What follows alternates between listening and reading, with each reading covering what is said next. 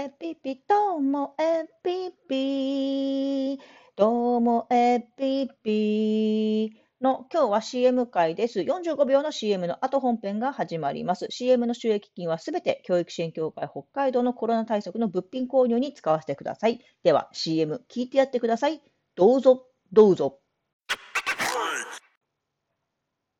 ともエピともエピ。の本編が始まります。今日のオープニングの曲、分かった方はもうともえぴ世代のどっぷりなんじゃないでしょうか。えっ、と、ブラーでした。まあ、日本ではね、ブラーって言われますけども、海外のこうラジオとか聞いてるブラーっていうのはきっとブラーなんじゃないでしょうか。ブラーの Coffee and TV でした。いや、そのオアシスとね、こうライバル関係みたいな感じで、その当時、90年代半ばはずっと言われてきて、実は私はあのブラーの方が好きでした。で、ブラーが好きで、こう、イギリスに初めて行った時も、こう、ちょっとブラー狙いなところがあって、で、ブラーのメンバーの一人が、えっ、と、ポートベローマーケットの近くに住んでるなんて話を聞いたら、そのポートベローマーケットにあの行ったりして、まあ、会えるわけないのにね。で、あの、ちょっとね、やっぱシュッとしてて、かっこよかった。洗練された感じはあったんです、ブラーの方が。で、オアシスの方は泥臭くって、なんかちょっと品がない感じもあって、当時はね、なんかそういう、こう、オアシスのそういうところが、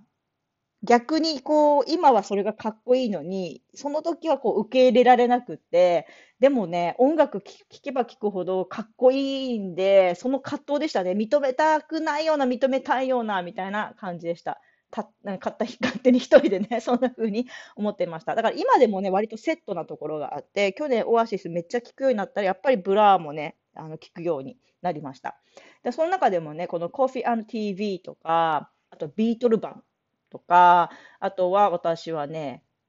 うんと、ユニバーサルも好きですね。あと To the End とか、そのあたりの初期のね、えー、3枚目、4枚目ぐらいの、5枚目 ?3、4、5枚目ぐらいの、そのオアシス、あ、すみません、ブラーがお気に入りです。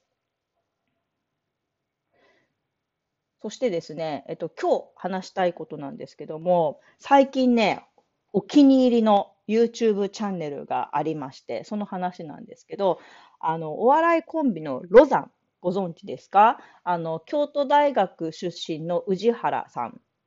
ね、彼が有名だと思うんですけど、相方の菅さん。2人ともね、あの高校の同級生同士で、年齢、私の1個下なのかな、1976年生まれってなってました。まあ、同世代だし、なんか親近感湧くんですけども、2人がね、ロザンの楽屋っていう YouTube チャンネルをやっていて、まあ、1つのお題について、片方がメインで話して、それに対してもう片方が、こう、合いの手入れたり、こう、なんかちょっと質問したりみたいな感じでやっているんですけども、だからどっちかがあ主にお題について話すみたいな感じで、もうお題を持ち寄ってる感じなんですよね。で、こう何がね、気になるかっていうと、本当ね、この間そのロザンの楽屋の作り方みたいな動画見たら、本当なんか、ともえぴも同じようなノリなんですけども、でもやっぱロロザンのこう作っているクオリティってすごいなと思いました。見てたらね、お互い今日の話す内容のお題って言って、あ、俺はこれとこれ、あ、俺はこっち、みたいな感じで、お題が被らないように話したら、あとはもう喋り始めるんですよね。で、一個一個のお題について、まあ、VTR が、動画が、えーと、区切られて編集されていて、それがね、毎日アップされてるんです。毎日、だから10分ぐらいの動画がアップされていて、まあ、主にこうニュースとか自分の身の回りのことを話していて、私のこのグダグダトークなんてやっぱりまだまだだなっていうのを改めて思いました。で、比べるもんじゃないですけどね、そのプロの お笑いの、ね、方がやっていること。でも彼もそれが、彼らもそれが本業じゃなくって、こう自分たちの仕事以外にこう YouTube としてやっていることなので、いや、すごいなって思いました。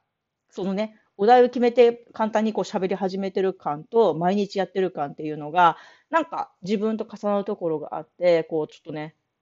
ロザンの部屋こう勉強させていただきたいなみたいな気持ちになりました。で、その中でも私がね、だよね、だよね、やっと気づいたみたいな話があったんです。それはですね、小学校の英語についてなんですね。小学校では今5、6年生は英語が必修化となりました。はい。で、教科として、もうあの、国語算数理科社会と同じ並びに英語があるんですよね。で、3、4年生でもこれ必修化になったんですけど、3、4年生の方は領域といって、あの、教科ではない活動として行われております。で、その学校の先生がもちろん指導に当たるんですけども、えっと、英語といえば、例えば中学校の英語って ALT の方が来たり、まあ、英語の専門の、ね、先生が教えてるけど、じゃあ小学校はというと、最初の頃やっぱりね、外国人をこう ALT として雇う学校めちゃめちゃ、町か、町が多かったんですけども、でもね、宇治原さんも言ってました。やっぱり日本人の先生をどんどん増やそう。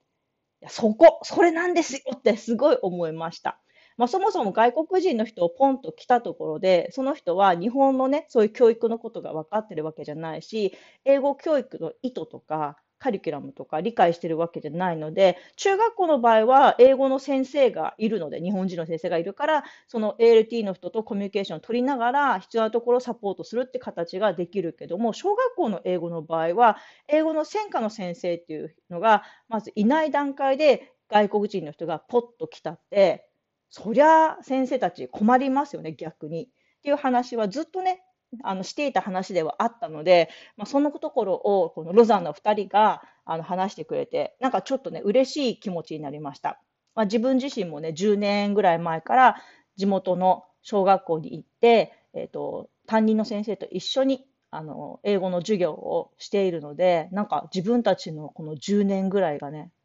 なんだかやっと報われたような そんな気分になりました。もしあの気になったら皆さん、ロザンの部屋、面白いでね、見たらいいと思います。今日も最後までお聴きいただきましてありがとうございました。さようなら。